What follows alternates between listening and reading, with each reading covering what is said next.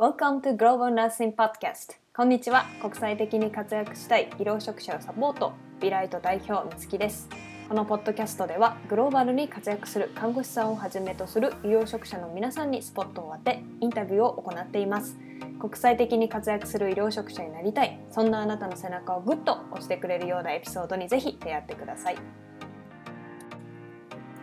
とうとう今年最後の月。になりましたリスナーの皆さんにとってどんな1年だったでしょうか？えー、本当にこのグローバルナッシンポッドキャストを聞いてくださってありがとうございます。こうなかなかどんな方が聞いてくださってるのかとかこうリスナーさんの現状っていうのはね私たちのサイドがなかなか見えづらいところはあったりするんですけれども聞いていただいてあの聞いていただいている方がいるってことが私たちのモチベーションですし励みになっております。ありがとう1年間どうもありがとうございました。えそしてねそんな皆さんはきっと国際看護に興味があったりだとか目指していたり、まあ、すでに海外で看護師として働いててこう何かしたいって思ってらっしゃったり、まあ、しているのかなってあの想像しているんですけれどもどうかまあその道にね少し励ましだとか影響だとか、まあ、いい情報だっていうことをこのポッドキャストを通してあのお渡しすることができてたらいいなと思います。あの感想等があればねぜひぜひ DM などいろんな形で、えー、待っておりますのでぜひあの何かあの伝えてくださることがあればすごく嬉しいです。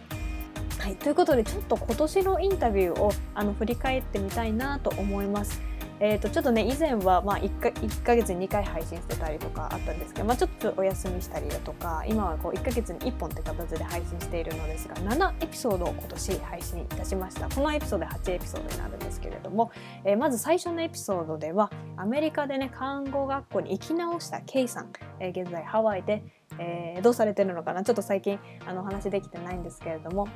K さんにその看護、ね、学校に行き直した、まあ、経緯だとか実際のこう入学に必要だったものとかそういうことをお話伺っています。看護留学にね興味がある方ぜひぜひあの聞いていただきたいエピソードになっています。で2つ目はイギリスでリサーチナースとして活躍する素子さん。素子さんはねお家からねコロナの後は働き始めた。リサーチナースってね本当に看護師さんって働ける場所がこういろいろあるなってことを改めてあの考えさせてくれた気づかせてくれたエピソードでもあるるんですけれども素子さんにイギリスでリサーチナースとしての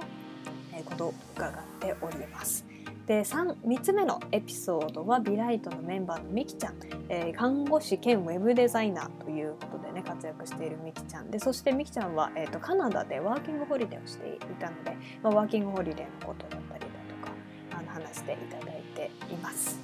はい、今はね日本に帰ってまたあの次のステップに向けて準備しているみきちゃんです。え4番目は、えインスタとかでもね見かけてる方多いかなと思うんですけどオーストラリアで活躍しているチャコナさんにお話を伺いました。ちょっとインスタとかツイッターでもねチャコナさんの動向を伺ってるんですけれども今は ICU ナースとしてね新しいチャコナさんもチャレンジをしているところだそうです、えー、そして次は、え5番目のエピソードはニューヨークナースのユキさんですね、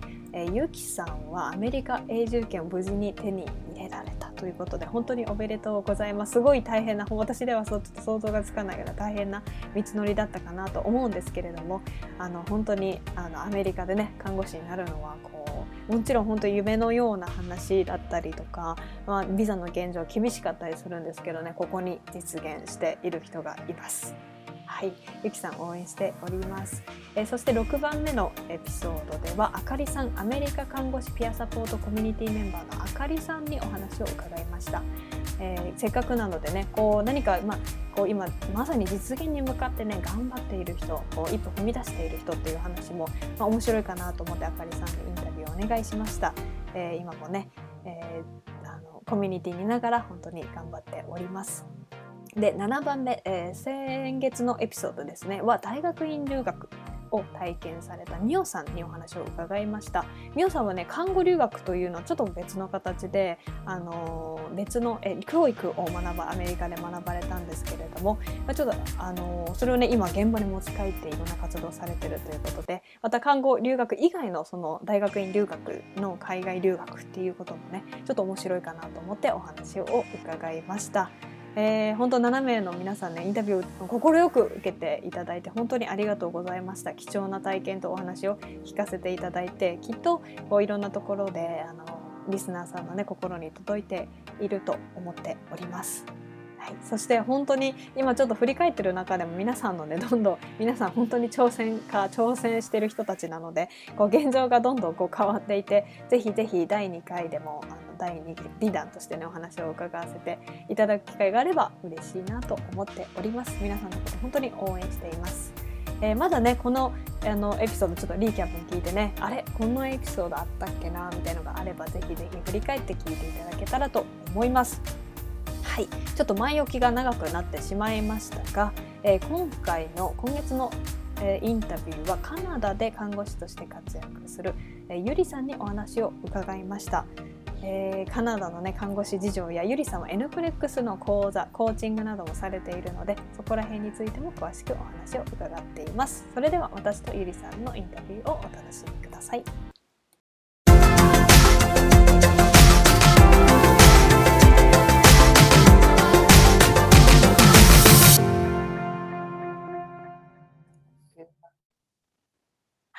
そしたら、えー、今日のゲストはカナダで看護師をされてゆりさんに、えー、インタビュー受けていただくことになりました。ゆりさんどうぞよろしくお願いいたします。よろしくお願いします。はい、そしたらえっとゆりさんと私が出会ったのゆりさんがあのイベントに来てくださって、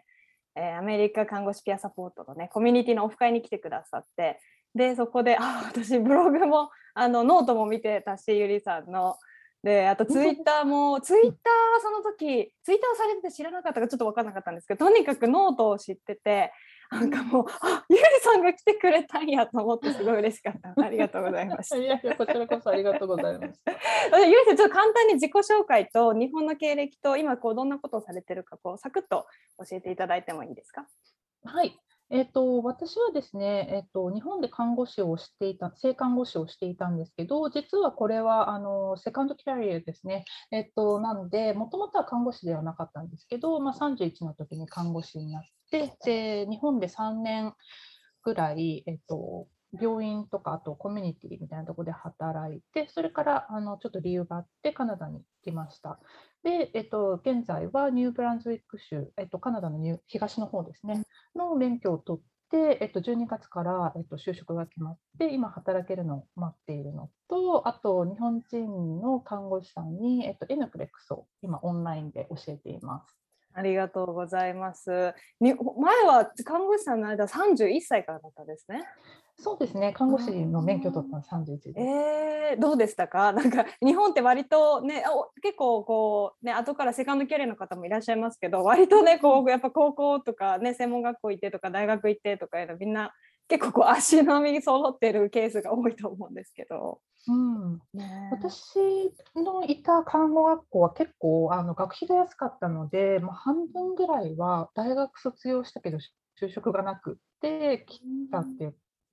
子がほとんどでしたね。あうん、なるほど、ね、なんでそんなに学校時代は大変ではなかったですね。うん、カナダね、あのもともと働きカナダに来たいなとか思ってたんですか、ゆりさん。えっと、それはいろいろまた理由があってカナダに来ることになったんですけど、えっと、もともとカナダっていう気持ちはなくって、ただ子どもの時から英語を使ってで専門職として何かやりたいなっていうのはずっと思ってはいました。それがもうたまたまカナダになっちゃったんですけど。うんそうなんですなんでそのなんかちっちゃいちっちゃいこと昔からなんか英語で専門職でやりたいなんか思ったきっかけとかあるんですか？あそれはですね、えっと、私、東京の出身なんですけど、あの東京に米軍基地があって、その近くに住んでたんですね。なんで、えっとまあ、親がちょっと英語喋れたので、まあ、よくあの米軍基地に行ったりとかして、で親に私、大人になったら英語が喋れるようになりたいって言ってたんですけど、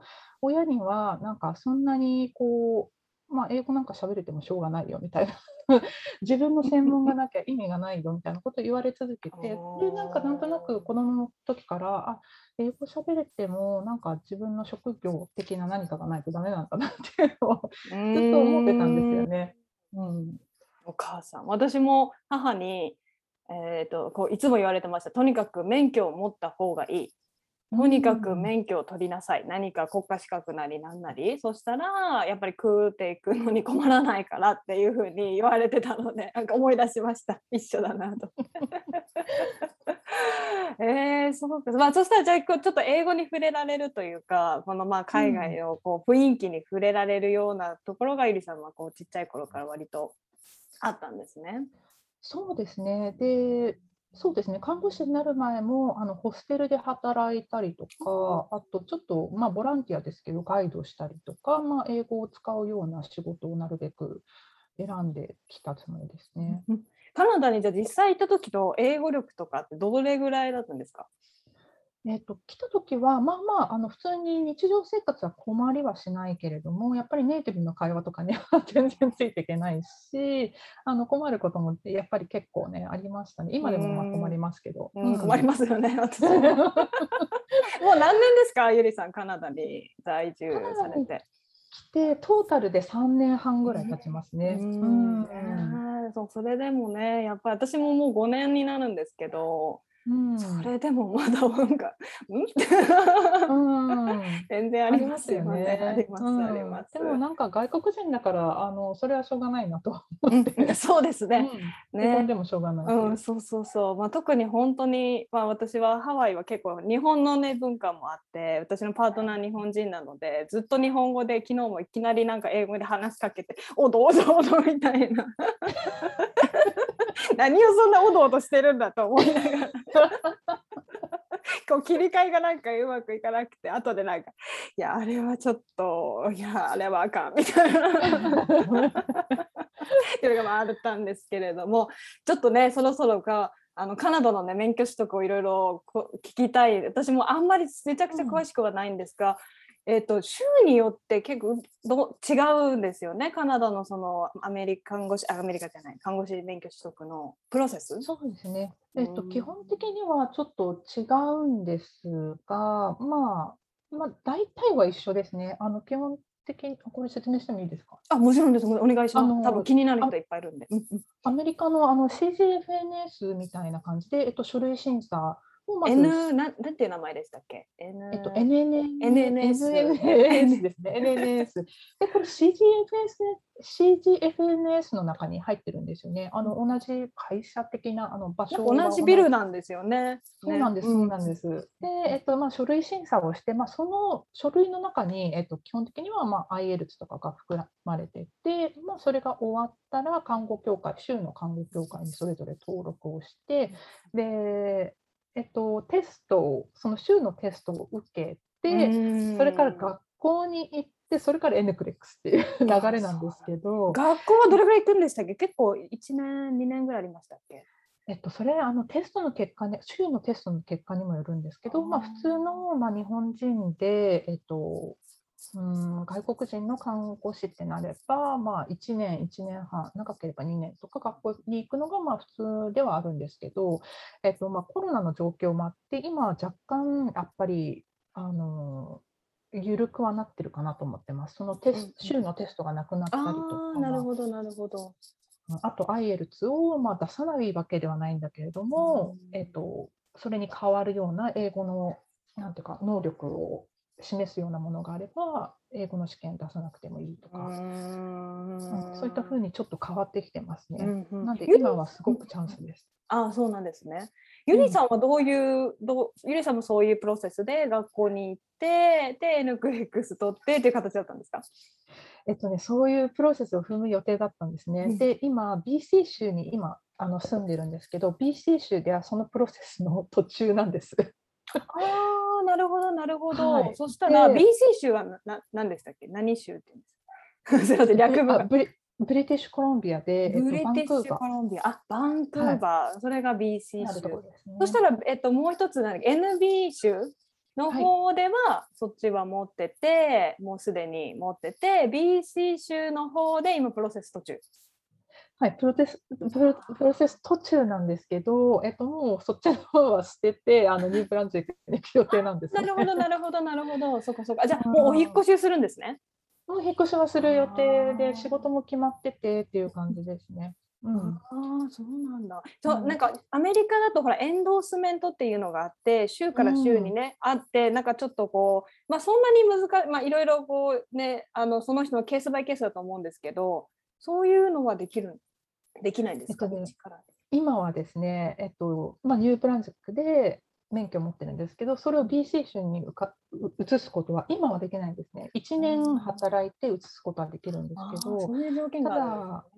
ニューブランズウィックから他の州に、えっと、移すことはできて、できるのが、えっと、ノバスコシア、あと PEI だったかな、あとマサ、えっとえっと、サスカチュワンと、マニトバも多分移せると思います。州によってまた違います、なるほど、なるほど。まあ、ちょっとアメリカもね、似たところがあるので、なんかコンパクトライセンスがあってね、簡単に移せたり、あの移せなかったりとかね、あるので、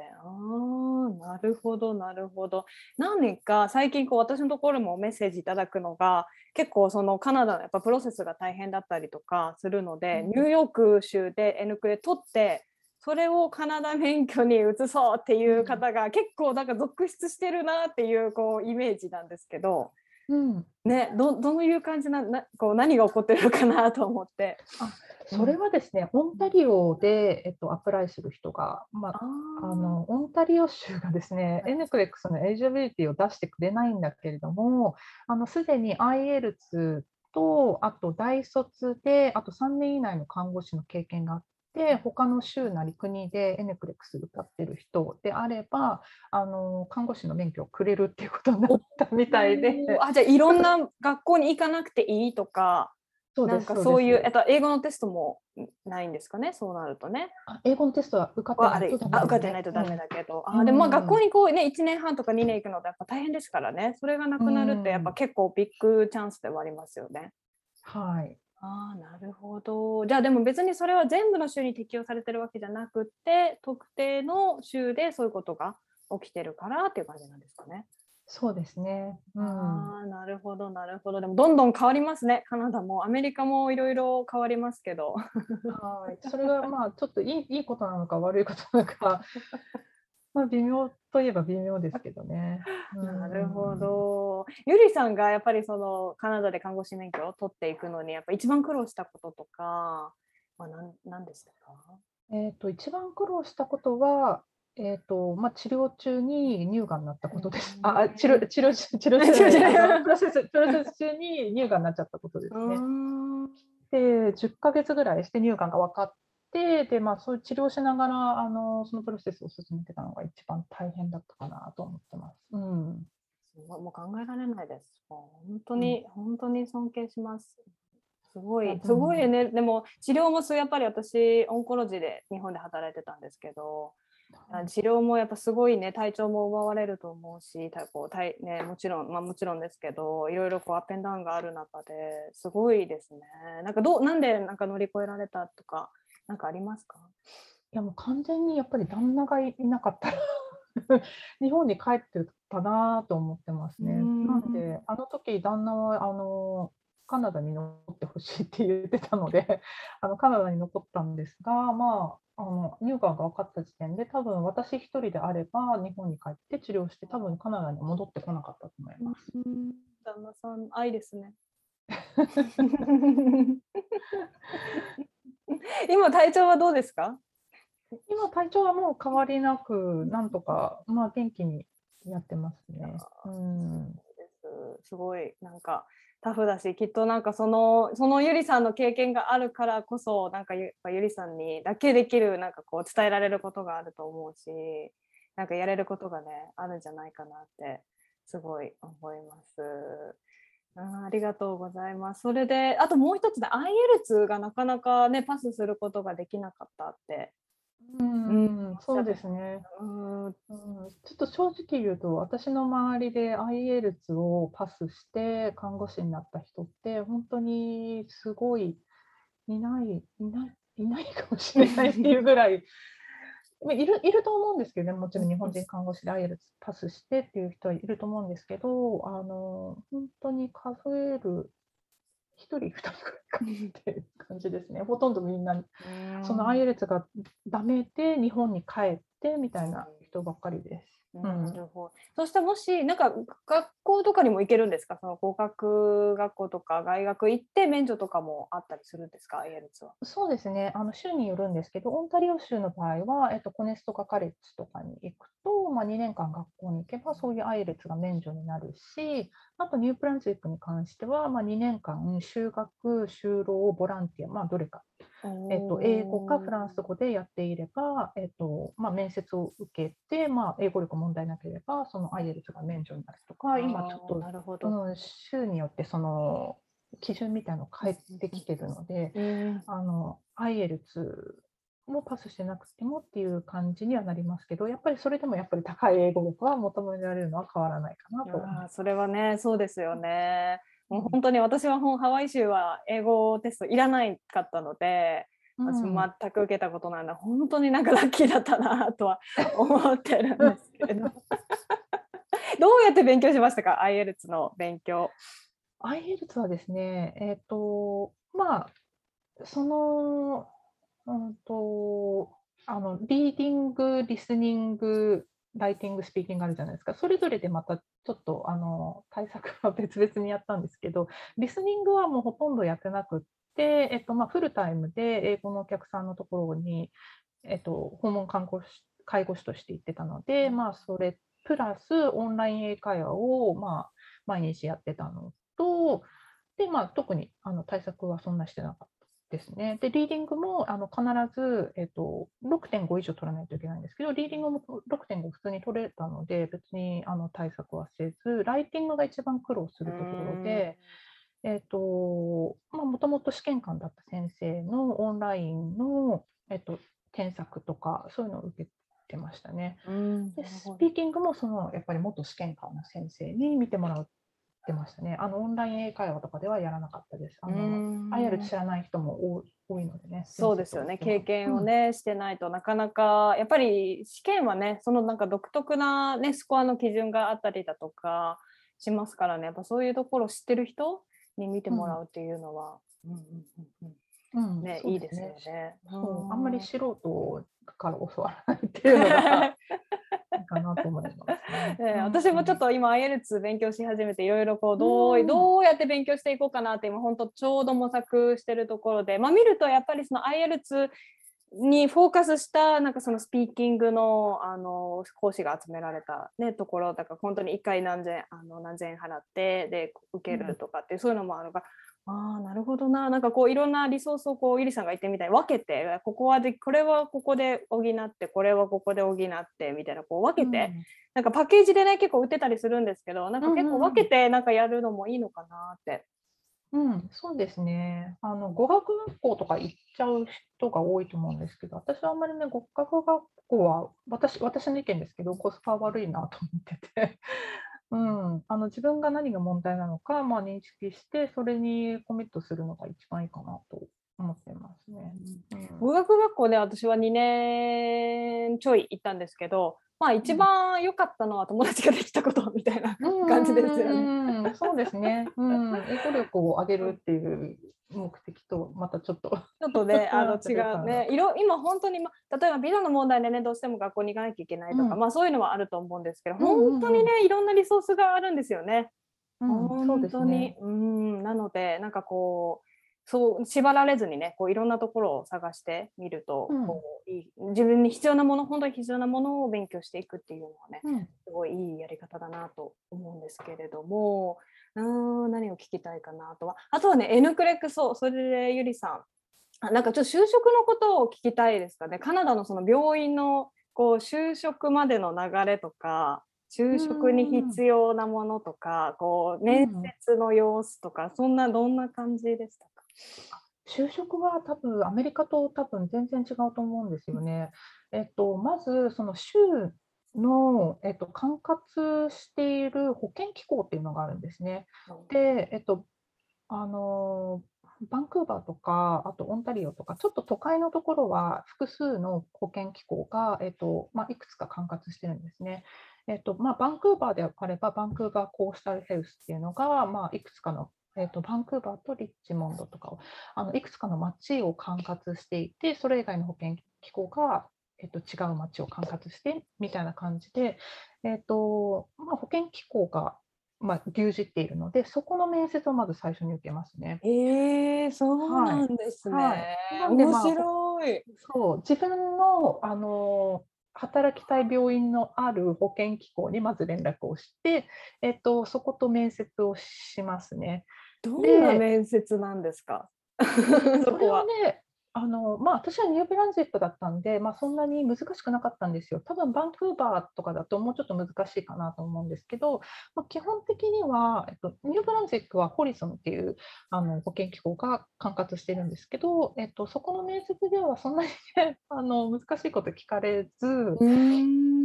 うんと基本的には自分の希望ですね。どういう科に勤めたいかとなか、るほまあ、どうん、どういう経験があるんですかとか、まあ、そのぐらいで、あの本当に15分、20分ぐらいで終わりましたね。あーあ、そう、割とさっくり。そうですね、割とさっくり。で、私はね、特にあのこういうところで働きたいという希望が強くなかったんで、まあ、できれば日勤でって言ったんですけど、ちょっとね、あのアメリカと違って難しいんですよね。やっぱりフルタイムで、えっと、働くってなると、日勤が2日連続、夜勤2日連続、でそこからえっと、4日、5日連休みたいな感じになるのが、まあ、基本になるので、えっとまあ、ちょっとその希望はなかなかやっぱり通らず、まあ、今後ちょっとあの偉くなれば 多分大丈夫かと思うんですけど、えっとまあ、その希望は通らずフルタイムってなるとやっぱそういう形式になるっていうことででじゃあどこの病院で働きたいって言われたんですけど、まあ、私は希望がなかったのでじゃあここはどうですかみたいな感じで提示されたところ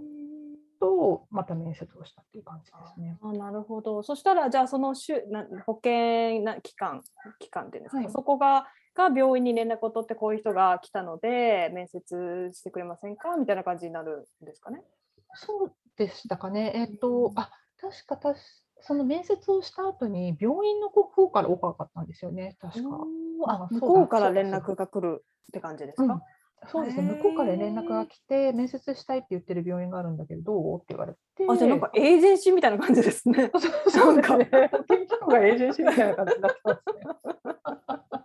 まあ、直接その病院に確かあのコンタクトすることもできるのかな。あのもう自分の働きたいところとかがもし決まってるねところがねあったらそうですよね。ただその場合も保険機構とは必ず必ず接になります。うんえーそれ保険機構は何をしてるいろんなことをしてるんですよねきっとその収入。いろんなことしてると思います。あのその看護師の採用とかだけではなくて、えっと多分ねプロトコル作ったりとか、あとその病院のなんかいろいろマネジメントみたいなの、まあ、全部やってると思いますね。なるほどなるほど。そしたら病院あそうか病院はそこの管轄どんな病院もでもそこの管轄ってことになるんですよね。別になんかパブリックなんかかちょっと私はカナダのシステムがあんまりわかんないんですけど医療システムが。基本的には、うん。えっと、カナダの病院ってなるとあの、あんまりプライベートはなないと思います。うん。うん。基本的にほとんどパブリックになって、うん。もうそこの保険機構が管轄しているっていう感じになりますね。うん。逆に患者でだった場合ってどうなるんですか ?PC あのプライマリーケアとかがあ行って専門家とかになるのか日本みたいにこう、うん。まあ、日本もちょっと大学病院とかだと紹介がいるかもしれないんですけどなんか経営とか大学病院とかだとね、紹介がいると思うんですけど割とそんなにどこでも病院って行っていいじゃないですか自分で。なんかこう、そんな感じなんですかねカナダも。いやもうそれはやっぱり結構大問題ですね。あのまずファミリードクターにかかって必要であれば専門医に紹介っていう感じになるんですけど、あーじゃあじゃあ割とアメリカと似た感じですかね。そうですね、ただあの命に関わらないと本当にすごい待たされちゃうので、やっぱりそのあたりがね、難しいところで、まあ、お金のある人はアメリカに行って最先端の治療を受けに行くっていうトレンドもあるので、なかなかね、やっぱりそこはカナダの医療の良くないところではあるかなと思いますけど。なんかちょっとねハワイも割と似たようなことやっぱり聞いてやっぱりまあすごいリミテッドなリソースじゃない島 島なので、なのでどうしてもその専門にかかるまでに何ヶ月もかかってしまってその間に状態が悪くなって ER が溢れ返るっていうのが割とハワイの現状の一つとしてあるみたいで。ねえ、なんかちょっと似たところがありますね。うーんそそれで病院からじゃあオファーが来て病院の面接はどどうなったとするんですか？病院の面接ですね。病院の面接、私はね、そんなに大変じゃなかったんですけど、友達はすごい大変だったえーあ大変な人もいる いるんですね。いますね私はね。でも20分ぐらいで終わりましたね。基本的にあのエントリーレベルの、なんていうか、シナリオが渡されて、で、まあ、読んで、まあ、こういう時に自分はどういう対応をしますか？みたいな、えー、とのを、まあ、答えるっていう感じですね。ただあの、聞かれていることは本当にあのすごい簡単というか、まあ、あんまり難しくないことですうね。んなんかベーシックな対応っていう感じですか？はい、あのの輸血の輸血反応があった時の対応であったりとか、まあ、患者さんが何だったっけかな、えっと、うーんと低血糖だったか、まあ、なんかそういう時の対応とか。うんなるほどなるほど。うんあーエリさんどこの部署に決まったんですか？就職は。あ私は neuroscience です。ああ neuroscienceなんかまたすごい難しそう。ちょっとね、変わったとこですよね。えー、そうなんですね。楽しみですか？あ楽しみですね。うん。まあ、ニューロサイエンスの経験もちょっとあるんですけど、なるほどなるほど。うんなんで、またね、あの北米は NS とか多いので、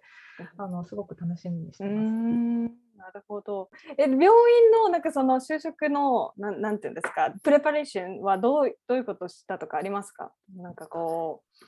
えっとですね、一番役に立ったのは、うんあの以前交流会に来てくださったあの BC 州の看護師の方があのこういうこと聞かれますよみたいなことを教えてくださって、それが一番役に立ちましたね。う、ん、本当ですね 確かに。あー私もでもやっぱり面接の前はこれよく聞かれるなんなんかこうがねたくさんインターネットとかに流れてるのでなんかこううんそういうのを見たりとか、あともう一つはなんかアメリカで言うとあのジョブハンティングサイトが皆さん聞かれた質問をなんかブレインストーミングしてるというか。なんか上げてるサイトがあるんですって、グなんグラスドアだったかな。なんかちょっとそんな感じで。はい。なのでそういうのを見るとやっぱり病院が必ず聞いてくる質問だこのデパートメントが必ず聞いてくる質問っていうのがみんな経験者がこうバーって上げてくれてるみたいなのでまあやっぱそういうのはね、大事ですよね。何も知らずに行くと結構第二言語やし、うん。あわーわーわーってしちゃうと思うので。うん。うんなるほどなるほど。そしたらゆりさんももうなんか準備とかあるんですか？就活就職前のなんかコースを受けなきゃいけないとか就職前でポジションが始まるとか。えっと、オリエンテーションがオンラインであって、あと、実地のオリエンテーションもちょっとありますけど、うん、まあもうそれはほとんど終わっててっていう感じですね。あと、まあ、あの immunization とか。ああ、そうそうですね。ワクチンね。うん、そうですね。その辺身体検査とかね。はいドラッグテストとか。あドラッグテストあるのか。あるよ、あ、絶対ですね。絶対ありますね。そう、面白いですよ。なんか lab とかに行く、あの検査場に行くんですけど、行って。うんでトイレで手をも洗っちゃいけないドラッグテストなどは手も洗っちゃいけなくってでなんか蓋とか流してもダメだしトイレの蓋もとにかく何も触ったらダメでえ。終わったよって言ってこうやって出てきてカップ渡してようやく手洗えるみたいな すごい厳しい。えー、そんなのあるんだ。うちうちはあるのかな？ないないと思うんだけどな。絶対ですねそれはね。それとあとまあア T アメリカらしいです。よねなんかもうすごいドキ最初とかなんかドキドキしてなんか出出ないけど出たらどうしようみたいな。要請みたいな。変なそうそうそうそうそうそう。緊張しましたけどね。本当にアメリカらしいなと思います、あとバックグラウンドチェックとかもやっぱり必ずねあるので。そのあちょっと聞いてもいいですか？あいいですテストってあの大麻とかあの合法の州とかでもやるんやるんですか？そのああね、あ確かに確かに。一応ハワイだろうメなので。ね。あまあ多分あれもでもあれもあるんじゃないですか。やっぱりね薬で使ってる人とかねもちろんいらっしゃると思うからね、ペインキラーとしてでももしかしたらそれだったらドクターズノートがいるとかまあちょっともしかしたらそういうなんかエグゼンプションがあるのかもしれないですね。でもそれはちょっと私も気になります。ちょっと聞いてみます。他のアメリカ看護師さんに。あのあれですよね。非合法のドラッグはまあ完全にダメだけど、まあその辺のね。大麻とかはどうなんねどうなんですかね。確かに。にね。だって全然 OK なところとか、まあ州によってありますからね、ああ確かに確かに。ちょっと気になってきねた。、大麻の,、あのドラッグテストなんか結構長く、うん、あの残りますからね。うん。ねそうですよね。うん。確かに。ちょっと聞いてみましょう。出たらそれって抜き打ち的にやるんですか？抜き打ちもねありまあのまあ私はなったことない。もちろんなったことなったことあったらちょっとやばい人 ですけどあの一応なんかその就職する時とかにそうやって、うんあのもしアルコールとかなんかサスペクトがあった場合は抜き打ちでするますよって、うんでそういうことを許可なんかこうしましますみたいなこう同意書みたいなのをうん書かれ、書かされたような気がしますね。へえ。そうそうそう。だからその場合は絶対提出しなきゃいけない。あのノーって言えないんですよね。そういうふうにちょっとやってって、ここでやってって言われたら、もちろんノーって言えないので、うん。ね、なんかそこら辺は本当にアメリカだなっていう感じ。ね、そうですね。日本じゃね、考えられない ね。ねうんあの本当エージェンシーに登録する時ももちろんドラッグテストは必ずっていう感じでしたね。うーん、そうそうそうそうそう。ねえそしたらじゃあちょっとあれですね、研修とかもこれから始まりますもんね。12月就職して、そうですね、ちょっと研修してっていう感じになります。ちょっとその様子もツイッターにぜひ上げてください。うん ツイッターとかの。はい ちょっとゆりさんの私 N クレックス対策講座にちょっと聞きたくてなんかこうそこに至った多分きっとゆりさんの思いとかこう自分の経験があると思うんですけど、まあなんでそこに至ったのかと、まあ、今後どういうふうにしていきたい、まあ、今こんな感じ今後どういうふうにしていきたいっていうのがあれば教えていただきたいんですけど。えっとですね、もともと、えっと、なんでやろうかってと思ったのかっていうと、まあ、BC 州で、えっと、免許のプロセスを進めてたんですけど、えっと、州の看護師試験を受けなきゃいけなかったんですね。まあ、受けたんですけど、あのそれはね、もう本当にずっと NCLEX よりも難しい試験だったなって思うんですけど、えっと、まあ対策がまあできなくって、まあ、聞いた話によると NCLEX と似たような感じではあるよっていうふうに聞いてたので、じゃあとりあえずあの NCLEX をいつ受けられるようになるかは、まあ、わからないけど、まあ、州の看護師試験のためにその NCLEX の勉強をしようと思って、まあ、市販で売ってるようなものとか、オンラインの講座みたいなの、あの U ワールドとかね、カプランとか、そういうアーチャーとか、そういうのも全部全部やったんですよ。すごい。全部もう全部やって、もう NCLEX のもう、あのお師匠対策 対策本みたいなのは、もうこれ以上できないんじゃないかっていうくらいやって、試験に臨んだので、じゃあ、なんか、N- NCLEX で、あその BC の試験を受け受ける前だったか後だったかに、えっと、ニューブランズウィックから NCLEX 受けていいよって言われたんですけど、もう受かる気しかしなくって、それそんだけやり込んでますからね。もうそんだけやって落ちたら、私は本当にこれはあのやめた方がいいんじゃないかっていうぐらい勉強したので、じゃあまあ、あの人よりね、あの異常なぐらい勉強したので、じゃあもうそれをあの教えることに 費やそうと思って、あの結構ね、サンダースを1ページ目からずっと読んでって、訳してみたいな勉強法でみんな始めると思うんですけど、結構ね、大変ですよね。あの辞書を1日引いて、やっと1ページ読めてみたいな。もうそれだったら私説明するよと思って。ああ、なるほどね。なるほど。始まっでうんですね。うん。で、えっと、今後はどうしていきたいかっていうと、まあ、就職があるので、どのぐらい続けられるかは分からないんですけど、えっとまあ、もし続けられるようであれば、まあ、ど今後どんどん、えっと、合格者を増やしたい。で、今のところ、まあ、2人、まあ、合格してて、まあ、今月も、はい、あ、今月じゃない、来月もまた2人受ける予定なので、まあ、その2人に受かってもらいたいなと思ってるのと、あと来年はね、やっぱり、あのその2023年4月にあの新形式になるので、その前にあのどんどん受かってほしくて、まあ、もし続けられるようであれば、最低でも30人は受からせたいと思ってます。素晴らしいです。おすごいですね。どんどん合格者が出てて。うんそうですね、もう今のうちに受かれる人は受かってもらって。うんなんかゆりさんの N クレックスなんかメソッドみたいなのがあるんですか？なんかこう、まあ多分いっぱいあると思うんですけど、一つって難しいと思うんですけど、なんかこう N クレックスに対する、まあ、ちょっとマインドセットだったりとか、こうんうこう心の持ち方だったり、なんかそういうのはあるのかなと思って。うーんと、そうですね。そのやっぱりこういちいち訳すのっって結構例えば訳した日本語が分かんないことってありますよね。あの特に母性小児精神なんかもねあの臨床で見てなかったりとかすると、えっと、その日本語自体が分かんなかったりするのでもうそしたら日本語に訳さないでそのまま英語で覚えてっちゃう、うん、なら勉強してっちゃうとかあとはなんだろうな結構みんななんか細かいことに割とこだわりる方が多いかなと思うんですけど、えっとまあ、問題が拮抗としていることを理解する。自分が出題者だったらどういう問題出すのかとかそういう裏に回って考えてみると結構解けるかなと思います、ね、あなるほど。でもそうですね。確かに。私も本当に全く何て言うんですか。N クレックスの勉強の仕方を知らずに取り組んでしまったせいで、うん、やっぱすごく時間かかったなって思うんですよね。なんかやっぱり今までね日本で受けてきたものとやっぱなんかこう種類が違うこう気がしてなんか内容も膨大だったし私はそんなにあの経験がないところで受けあの勉強したので看護の経験がなんか本当に看護と医療をまた学び直したみたいな経験をしたんですけど、うん、でも本当にゆりさんもおっしゃってた1個調べてやって なんかどんどんなんか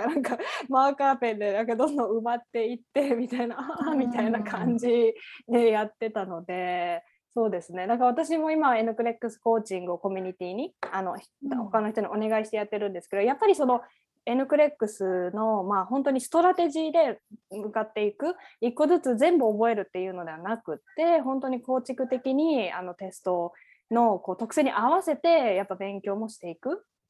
っていうのが一番やっぱりこう確実に合格に近づけるなんかこうやり方かなと思うんですけれどもそしたらゆりさんがこう、えっと、同じようにねカナダで多分目指す方とか、まあ、もしくは違う国でも国際看護師とか、まあ、海外で看護師したいとかっていう方にこうもしこう伝えたいことがあったらちょっと教えていただけると嬉しい。うんと結構ね教えてて思うのはみんななんか割と自己肯定感が低くってあのまあ、自分なんかって結構持ってるんですよね。で、なんかそれって、まあ私は結構日本の看護教育のこう、うん、ディスリ、ディスられみたいなのが原因かなとは思ってるんですけど、みんな結構ね、あの誰一人として同じ経験してる人はいないですし、あのすごくユニークな存在で、で、日本人って本当に真面目な人が多いでアメリカとかカナダで看護師になってもそこがゴールじゃなくてそこをスタートと捉えられる人が多いと思うので、えっと、頑張ってほしいなっていうのと、あとまあ英語がね、やっぱりネックになるかと思うんですけど、本当にそこだけなので、ここを何とか乗り越えて、あの夢をつかんでほしいと思っています。ありがとうございます。そうですね。なんかこうやっぱりこう日本人ってなんかこう自分がなんかやっぱすごいできるってなんか言ったりとか、まあ、そういうふうにこう育てられてなかったりとか、うん、やっぱりその謙虚にっていうところをやっぱすごいこう育ま 育まれてるから、うん、なかなかこう本当になんかできるんですかねっていうところからね始まっていったりだとか、うん、でやっぱりこうよくね言いますけどこっちであんまり英語ができない人でも英語喋れますよっていうのがやっぱこっちの人でいやあんまり英語できてもあんまり英語できないんですっていうのが割と日本人のタイプだったりとかってよくね言われたりするんですけど本当になんか本当にね私もいろんな方サポートさせていただいてもう本当に素晴らしく能力も高くてやる気もあって、うん、いろんな経験してらっしゃってなおかつさらにもっとの、ね、次の世界に行きたいっていう人たちがやっぱたくさんいらっしゃるのでもうどんどんどんどんどんどん飛び立っていってほしいですよね。うん、うん、そんな人いないですよ、こっちに。なんで。そうこっちの人はね、なんかあれですよね、fake it until you make, you make it って、えっ、ー、と、なんかできなくてもできるって言っちゃう 文化があるから、やっぱり、ね、まあ謙虚なのはいいけれども、まあ本当にね、できるので、うん、英語だけ勉強して頑張ればいいかなと思います。うん、本当ですね。やっぱり英語はねどうし どうしても英語ができないとねそこから先になかなか進まないところがあるんですけどでもやっぱり何歳からでも英語って絶対伸びると思うんですよね。やればやるほど伸びるのが英語だと思うので、うん、本当に、まあ、努力し続けてやっぱそういう環境にどんどんどんどん身を置いていって、まあ、アウトプットが多分結構大事だと思うんですけど、こうどんどんどんどんこう表に出すあの、チャンスをね作っていったらねうん、全然伸びていくと思うんですけどね。うん、ちょっと永住権のこととかもあるんでね、年齢がやっぱりっていうのも確かにはあるにはあるんですけれども、あの英語力に関しては、ね、あの年齢は関係ないっていうか、うん、っていうのがあるので、まあ、いつからでもできるかなと思いますね。うん、まあ、就職の時とかもね、年齢とか書かないんで。まあ、そうですよね。本当にね、なんか、うん、本当に面白いなと思ったのが、やっぱり就職こっちでして、やっぱその年齢とかも、経験年数とかも聞かれること、あ、その面接ではもちろん聞かれますけど、その同僚に聞かれることとか、なんかほぼなかったりだとか。なんかもう逆に、あ、一回見たでしょ？できるでしょ？とか、なんか、ね、なんかそんな感じのところがあったりとかねするのでなんかこうそういうところのなんかあんまりこう垣根がないというかやりたかったらどんどんやればいいし聞いてやらせてくださいって言ったらどんどんや,、ね、やらせてもらえるし。うん、うんというところですね。ゆりさんありがとうございます。今日なんかすごいいろいろあカナダってこんな感じなんだと思っていろいろ勉強になりました。ありがとうございます。ありがとうございました。貴重なお話を。要するにゆりさんにつながりたかったら、どこが一番、ツイッターが一番ゆりさんいらっしゃいますか？インスタ。そうですね。ツイッターが一番いいんじゃないですかね。インスタちょっとあの私がついていけなくて いややらなきゃと思ってるんですけど、あんまり。ツイッターそうですね。そしたらね、またちょっと番番組のあのところにゆりさんツイッターのリンクも載せておくので、あともし N クレックス講座のもし取りたいって方もあれでいいですかね、ツイッターから連絡していただいて、はいはい、あとビライトコミュニティにもね、ゆりさん入っていただいてるので、そこからでもぜひぜひあの連絡取っていただけたらと思います。そしたらゆりさん、今日は本当にありがとうございました。またちょっと機会があったら、あの職場の様子などもぜひぜひ聞かせていただいたらと思います。はい、ありがとうございます。ありがとうございます。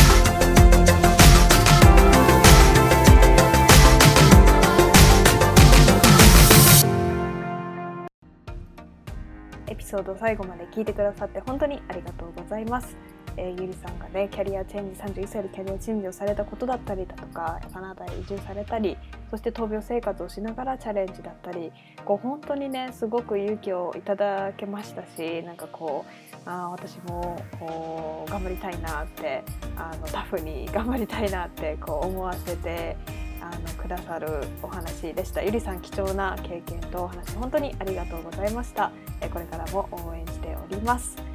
はいということであと2週間で今年終わりますが最後にもう一度本当にあのリスナーの皆さんもあとビライトをねいつも応援してくださる方も本当にありがとうございます、えー、なかなかこの企業活動っていうのも本当に凸凹道ではあるんですけれどもこう国際看護師とかで国際的に活躍したいそういう看護師さんをもっともっとサポートできるように私たちもまできるところからやっていく生き続けることができたらなと思っておりますので、えー、来年の方も、えー、ぜひよろしくお願いいたします。そしたらいいお年をお過ごしください。ハッピーホリデー